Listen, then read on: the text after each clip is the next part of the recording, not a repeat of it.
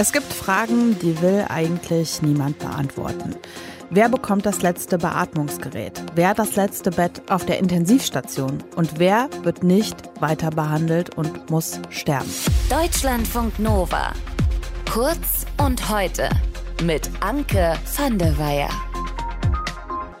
Triage heißt das, wenn Ärztinnen und Ärzte solche Entscheidungen treffen sollen. Die Bundesregierung, die arbeitet an einem Gesetz für eine Triage. Ein erster Entwurf, der wurde schon überarbeitet, aber auch der neue Entwurf wird heftig kritisiert.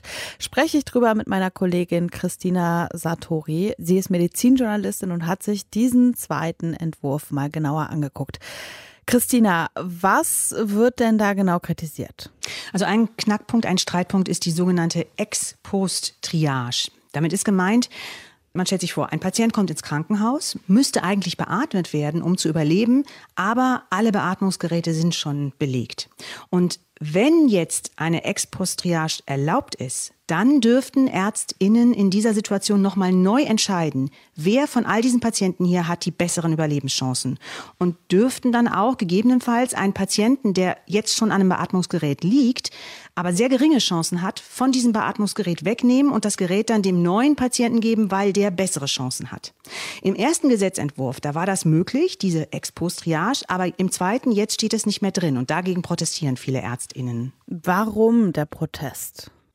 Naja, zum Beispiel Bernhard Zwissler, das ist der Generalsekretär der Deutschen Gesellschaft für Intensivmedizin, der sagt, es ist besser, wenn es diese Möglichkeit noch gibt, weil wie groß die Überlebenschancen sind von einem Patienten, das ändert sich mit der Zeit. Kannst du das mal genauer erklären?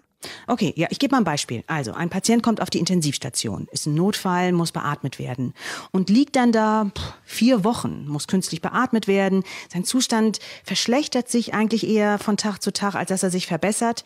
Dann würden die ÄrztInnen jetzt seine Überlebenschancen schlechter einschätzen als zu dem Zeitpunkt, als er eben auf die Station kam, als er an das Beatmungsgerät angeschlossen wurde. Mhm. Und man muss dabei bedenken, mit Covid-19, da liegen manche Patienten Wochen oder Monate lang auf der Intensivstation. Also wenn sich doch noch mal in Deutschland die Situation so dramatisch entwickeln würde, dass wirklich eine Triage notwendig ist, dann würde so ein Patient mit sehr geringen Chancen für Tage oder sogar Wochen ein Intensivbett belegen, das dann eben für andere, für viele andere Patienten nicht zur Verfügung stände. Und das könnten auch Menschen sein, die deutlich bessere Chancen hätten zu überleben. Also, mhm. weil sie einen Herzinfarkt haben, Opfer eines Verkehrsunfalls oder so.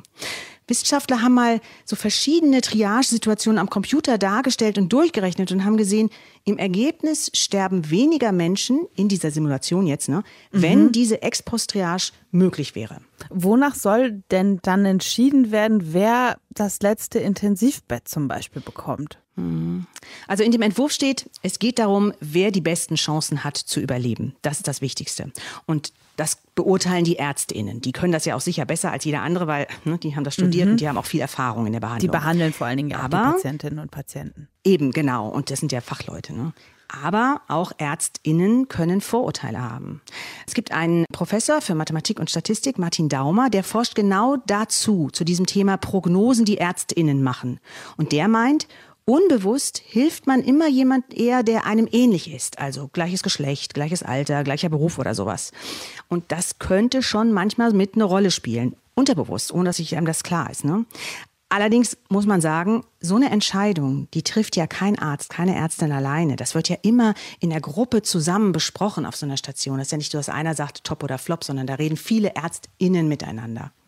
Muss man aber auch sagen, je nachdem, wie homogen die Gruppe ist, kann es natürlich auch sein, dass dann sehr viele ähnliche Menschen irgendwie Entscheidungen treffen. Mhm. Gäbe es denn da irgendwie auch einen Ansatz, wo ich sag mal, der Faktor Mensch rausgerechnet ist bei der Entscheidung?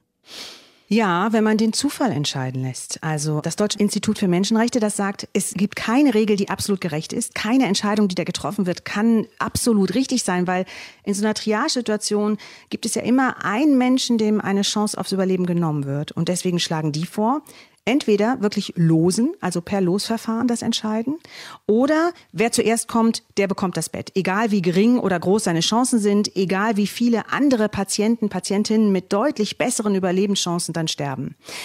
Das hätte wahrscheinlich zur Folge, dass am Ende mehr Menschen sterben als mit den anderen Regeln. Mhm. Aber es wäre halt wirklich absolut der Zufall und Dinge wie Vorerkrankung, Behinderung, Alter und sowas, die würden keine Rolle spielen, bewusst oder unbewusst. Ich stelle mir wirklich jedes Szenario krass vor, wenn ich so über die Triage ja. nachdenke und dieses Szenario, was du gerade beschrieben hast mit dem ja. Losen, ne?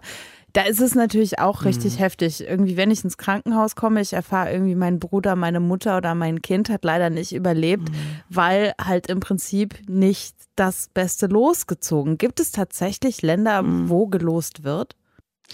Also sagen wir mal so, die belgische Gesellschaft für Notfallmedizin, die empfiehlt das. Aber eigentlich ist in der Notfallmedizin der andere Ansatz weit verbreitet, nämlich dass man in einer Triage-Situation ÄrztInnen entscheiden lässt und dass man die Prämisse hat, so viele Menschen wie möglich versuchen zu retten.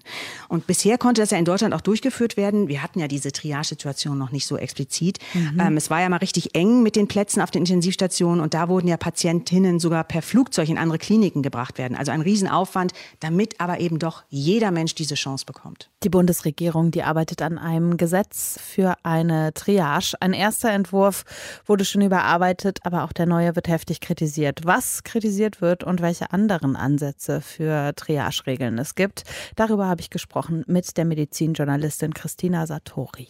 Deutschlandfunk Nova. Kurz und heute.